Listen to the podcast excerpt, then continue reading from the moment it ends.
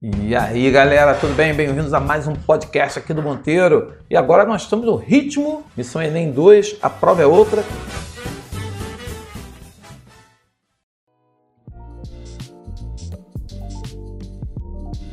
E hoje eu quero falar sobre o tema da semana, o tema que nós temos lá, né? Que eu coloquei para vocês, que era como enfrentar a violência dos homens contra as mulheres. Você vai falar, ué, Monteiro, mas já caiu violência contra as mulheres e tudo mais. Sim, filho, mas o que eu estou querendo aqui debater é que nós temos Lei Maria da Penha, nós temos uma série de denúncias mostrando é, casos de violência recentes contra as mulheres e uma coisa que chama atenção. Nós tivemos um evento envolvendo o DJ lá cearense, eu nem sei o nome dele, acho que é Ives, nome do, do, do rapaz, e ele ganhou muitos seguidores, mesmo o pessoal vendo o vídeo da violência dele contra a mulher, ele ganhou seguidores. E homens gravaram, teve o Tiro Lipa que gravou lá um vídeo falando sobre a necessidade de perdoar o Ives, dar uma segunda oportunidade para ele, dar uma segunda chance, porque ele, todos erram, devemos abrir o coração para Deus, e não sei mais o que, papapá, papá. E aí muita gente criticou, muita gente começou aquela discussão na internet, e aí começou uma discussão sobre essa coisa do homem ser parceiro do homem e ser parceiro do homem e tentar é, passar o pano para essa questão, né?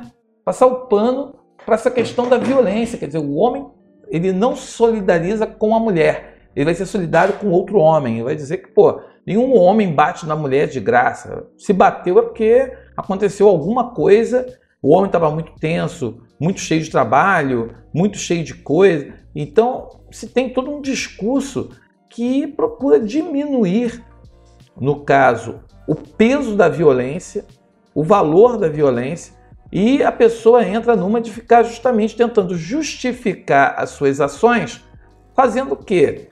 É, passando pano, o famoso passar pano. Vamos passar pano aqui na ação. E é, isso daí rendeu grandes críticas, rendeu muitas críticas dentro da dentro assim das redes, né, principalmente Twitter, que é uma das redes mais ativas quando esses assuntos brotam. E a gente para pensar, né, como enfrentar isso? Como que a gente muda essa questão? Eu botei alguns dois textos aí para vocês lerem e a gente tem que pensar né, que você tem uma questão que passa pelo, pela estrutura, a estrutura patriarcal. A nossa estrutura patriarcal, ela cria valores, ela conserva, preserva valores que culpabiliza a mulher e que torna a mulher não vítima, mas a mulher é a causa, é a culpa das ações humanas. Eu estava lendo um poema do Gregório de Matos, e o Gregório de Matos ele, ele falava né, da mulher, que a mulher era bonita, que a mulher era linda, mas ele dizia né, que a mulher era tão linda, por isso que, que ela despertava nele o desejo do pecado. Ora, o preço, quer dizer, a mulher tem culpa por ser bonita e ele não tem culpa porque ele, coitado, ele ficou tão atraído, tão tomado pela beleza da mulher que ele não teve outra coisa senão ficar ali admirando a mulher e culpando a mulher pelo pecado dele. Seria algo mais ou menos parecido com isso, né? Eu acabo batendo na mulher porque eu tenho ciúme dela, porque ela me fragiliza, porque ela, no caso, me expõe, porque ela não é companheira, porque ela não é parceira. Ou seja, eu vou é, listando uma série de culpas e aí não interessa se ela é mãe do meu filho, se eu não tem filho na história, ela vai apanhar. Ela vai apanhar porque eu estou tenso, vai apanhar porque é, a sociedade ela vai entender que eu tenho o direito, porque no momento que a mulher se casa comigo, até ela é minha namorada, ela é minha. Ela não é a mulher que divide comigo uma história, uma vida.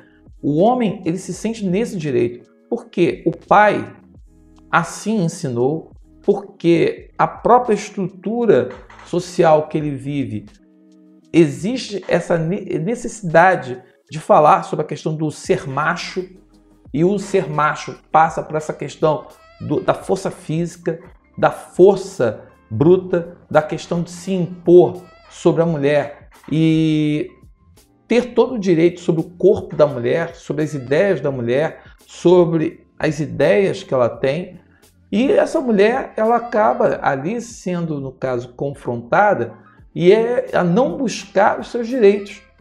Até porque, infelizmente, muitas mulheres ainda relatam a dificuldade de ir a uma delegacia para poder denunciar, para você chegar dentro de uma dentro de um espaço para cobrar o seu direito, é, as próprias instituições, seja a força policial, a justiça, muitas mulheres reclamam sobre como as pessoas veem um homem batendo uma mulher. Antigamente o homem ia lá se metia para separar. Só que hoje o cara fica gravando, fica lá filmando e deixa a mulher apanhando. Muitas vezes é outra mulher que se mete para poder é, interromper a violência. Teve um vídeo de um policial batendo uma mulher dentro da delegacia. Três homens assistiram. Assistiam a mulher apanhando. Quem se intrometeu para o cara parar de bater? Uma outra policial. Ou seja, teve que aparecer uma mulher para poder parar a violência que estava acontecendo com a mulher dentro de uma delegacia.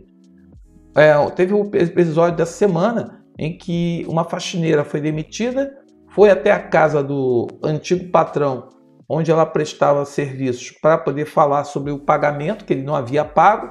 Ele veio com uma garrafa com ácido e jogou ácido na cara da mulher e saiu batendo na mulher.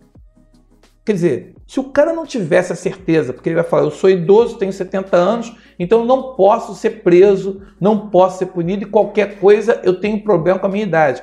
Então, assim, os caras buscam sempre algum tipo de mecanismo para poder justificar a covardia. E eles contam com o sentimento de impunidade. Impunidade é a palavra aí. E aí, como é que a gente enfrenta isso? É muito importante que a sociedade fortaleça os movimentos sociais femininos, o movimento feminista, fortaleça, no caso, a fala da mulher, que você dê mais espaços para que essas mulheres elas se sintam protegidas, mulheres que sofrem a violência doméstica, que sofrem a violência que sempre existiu. A violência doméstica não é algo recente. Mulher, muitas mulheres apanhavam no passado e não encontravam apoio nem nas suas famílias, que diziam que ela tinha que agradar o marido para poder parar a violência, estancar a violência. Outras, é, se ela buscava ajuda na igreja, eles mandavam você rezar, buscar apoio em Deus, porque Deus vai trazer a harmonia para dentro da vida do casal. Então, assim, como a gente enfrenta isso? Então, a gente tem que colocar na mesa essa discussão. É discutir, é saber que Simone de Beauvoir ela é marginalizada porque ela tem um discurso de conscientização da mulher. Você tem é, mulheres pensadoras que trabalharam a questão da mulher, a questão feminina, e que, deram, e que deram à mulher uma autonomia para que ela tenha coragem de buscar em outras mulheres o apoio para poder justamente sair de uma situação de abuso, uma situação de violência, uma situação em que ela é, muitas vezes se encontra só e precisa de outra mão de apoio. É triste você observar que algumas mulheres é, não faltam com aquela sororidade e olhem para mulher, outra mulher como inimiga ou como algo ruim. Ela não enxerga que a dor daquela mulher pode ser a dor dela no futuro, que ela mesma pode ser um alvo de uma violência futura. Nós tivemos essa semana, é, na semana que passou, a violência contra Joyce Hasselman, Joyce Hasselman, não sei o nome dela, que sempre teve um discurso contra as mulheres feministas, é, contra as mulheres que lutavam seus direitos, buscavam seus direitos. Ela sempre foi extremamente assim um, um discurso muito forte, é, criticando o movimento feminista. E agora, pós-violência, né, o Twitter e a movimentação na internet, muita gente falando que tem que ter pena dela, tem que ser é, solidária. E algumas pessoas, algumas mulheres estavam se mostrando solidárias contra a violência sofrida por ela. Mas mais do que isso, outras pessoas estão falando que não, ela apenas está colhendo o que plantou. Aquilo que faltou a ela é o que falta agora. É o que ela não deu no passado, é o que ela não vai receber agora. Ela não pode receber aquilo que ela nunca deu. E aí, como é que fica essa, essa discussão? É uma discussão que a gente tem que parar para pensar que a violência continua, ela é brutal, ela é uma coisa que não aparece, os dados não são suficientes, não dão voz a isso, mas é algo que nós precisamos de debater. O que está acontecendo com essa masculinidade que está se sentindo cada vez mais autorizada em bater, matar, agredir psicologicamente, fisicamente, para poder chegar e reforçar aquilo que é ser macho. Será que está na hora do macho ir para terapia? Será que está na hora do macho chegar e começar a sentir no bolso que agredir, bater em mulher não está com nada? Não existe nada mais fraco, frágil, impotente e covarde do que agredir uma mulher? Quer bater? Vai pro tatame. Vai brigar no tatame contra o macho. Vai ficar lá disputando, descarrega sua raiva lá. Ou tem medo de apanhar? Eis a questão. Então, é uma reflexão sobre o tema da semana. Espero que você leia, busque informações. Como eu falei daqui da Simone de Beauvoir, mas você tem várias questões como Angela Davis, por exemplo, que vai trazer a questão da, do fato da mulher negra. E aí você fala, ué, mulher branca, mulher negra, tá com esse. Cara, porque a mulher negra ela tem dois problemas: que ela é mulher e que ela é negra. A violência dela é dobrada. A violência dela é, se dá em vários níveis. E pior, existe a violência da mulher branca contra a mulher negra. Então a mulher negra apanha das autoridades, apanha do patrão, apanha do marido, apanha do, do cara na rua, apanha do namorado e apanha da mulher branca, que acha que por ser mulher negra, ela, no caso, ainda tem aquele resquício de, de casa grande, senzala, aquela coisa de que a sinhazinha pode bater e pode machucar e pode ferir a mulher que está ali trabalhando.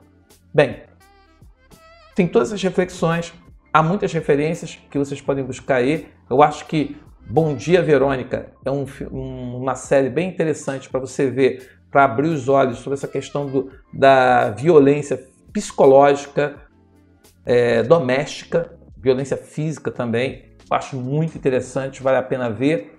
E assim, você tem várias, vários documentários que procuram abordar essa questão da importância do feminismo, a questão do apoio às mulheres, a questão da sororidade e buscar reforçar, valorizar que é uma responsabilidade as instituições protegerem a cidadã mulher.